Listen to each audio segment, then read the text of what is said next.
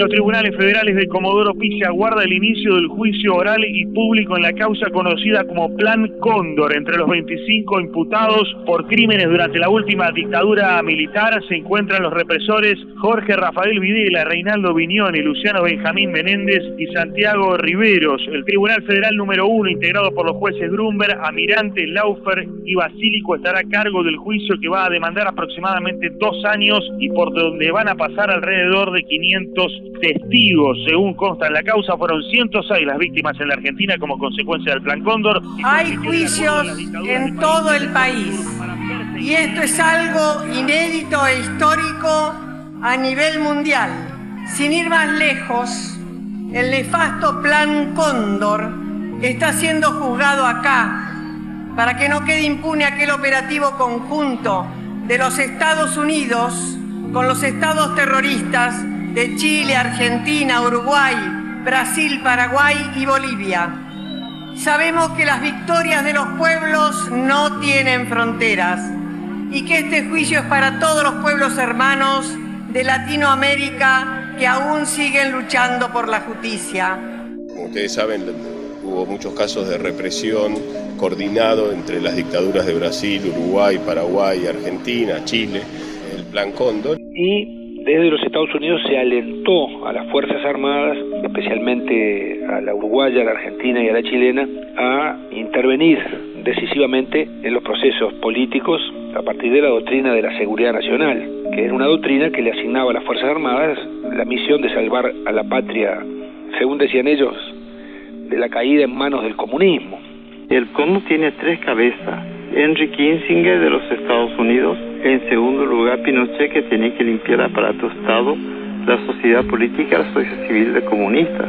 Y en tercer lugar el general Banzer que tiene que limpiar la Iglesia Católica por dentro de la teología de la liberación. Eso le dio a los ejércitos un papel preponderante y tuvieron un gran parecido los procesos por los cuales la derecha primero creó una sensación de inestabilidad, de pánico, controló férreamente los medios de comunicación, fue depurando los altos mandos militares para dejarlos en manos de gente convencida de la necesidad de dar un golpe de Estado.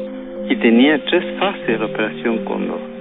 Intercambio de información de inteligencia entre los estados, en segundo lugar la ubicación del elemento subversivo terrorista y tercero tortura, ejecución o traslado del sujeto subversivo de cualquier otro país signatario. Y entonces este, ciudadanos brasileños fueron secuestrados y asesinados en, en territorio argentino o llevados a territorio brasileño o las fuerzas represivas argentinas recibían información de las dictaduras Brasil y de Uruguay sobre ciudadanos argentinos que estaban yendo volviendo o escapándose de la Argentina o de otras situaciones y de ciudadanos uruguayos y brasileños que buscaron refugio en la Argentina, cuya situación hoy eh, se desconoce porque están desaparecidos o asesinados. Uno de los casos es el de Joao Goulart, el expresidente brasileño. Su último lugar de residencia fue la República Argentina y hay evidencia de que hubo intercambio de información entre la dictadura brasileña y la Argentina sobre el expresidente. Esto tengo un poco que ver con, con el descubrimiento de lo que fue los documentos iniciales del Plan Cóndor a raíz de la aparición en la ciudad de Asunción en el año 92-93 de un archivo secreto los servicios de inteligencia paraguayos, donde estaban los documentos fundacionales del Plan Cóndor, que se originaron en la DINA chilena y a la que adhirieron después el gobierno de Videla y el gobierno uruguayo, el gobierno dictatorial uruguayo. Entonces yo quería saber dos cosas. Primero, cómo murió mi esposa. En segundo lugar, quería saber por qué militares extranjeros me torturan en mi país a mí me torturaron argentino, brasileño, uruguayo, boliviano, de seis países. La justicia reclama a la policía el envío de mi antecedente y la policía responde que no, no obra antecedente. Yo insisto, se publica en la prensa hasta que un día me llama una mujer, me dice, profesor, sus papeles no están en la central de policía, están afuera de Asunción. Me trajo un plano, el plano del cóndor y el el 22 de, de diciembre de 92 encontramos tres toneladas de documentos en la afuera de Asunción en una comisaría simple aparentemente simples, documentos que tienen hoy acorralado a todos los genocidas. Son los documentos que se van a utilizar en, el, en este juicio por el Plan Cóndor primero en su tipo, ¿no? Exactamente. Finalizó la primera audiencia del juicio por el Plan Cóndor en Comodoro Pi. Escuchemos a uno de los abogados querellantes, Héctor Trachtenberg, de la Liga Argentina por los Derechos del Hombre. Esta fue la primera audiencia del juicio en la denominada causa Cóndor, con bastante demora inició, pero comenzó, como todos los juicios orales, con la lectura de la requisitoria fiscal. Es una lectura bastante, bastante extensa, pero empezó, por lo menos, haciéndole saber a los imputados y al público en general cuál es lo que pide el fiscal de qué acusa concretamente. La causa está caracterizada, privación ilegal de la libertad y asociación ilícita. Todavía cantamos, todavía pedimos Todavía soñamos, todavía esperamos.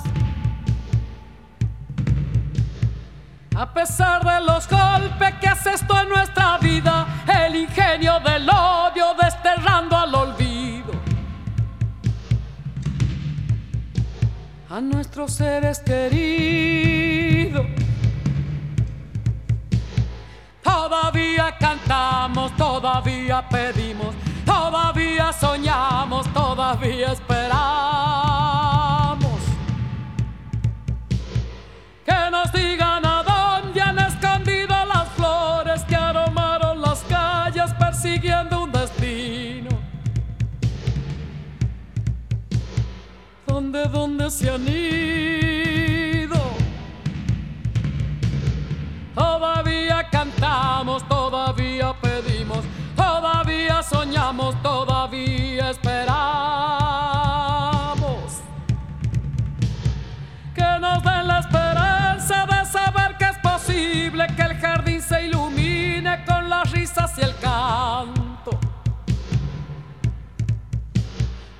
Que amamos tanto.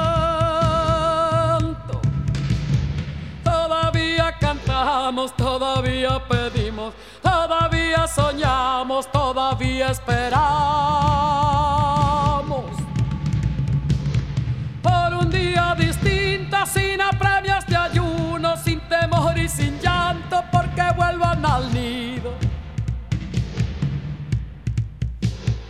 Nuestros seres queridos,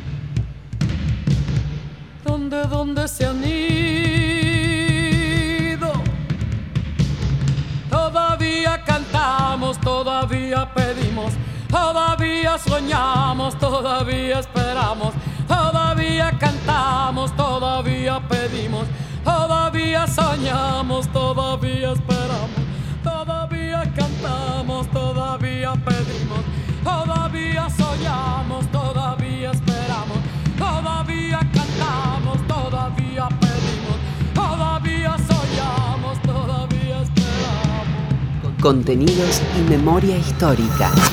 Radio Nacional.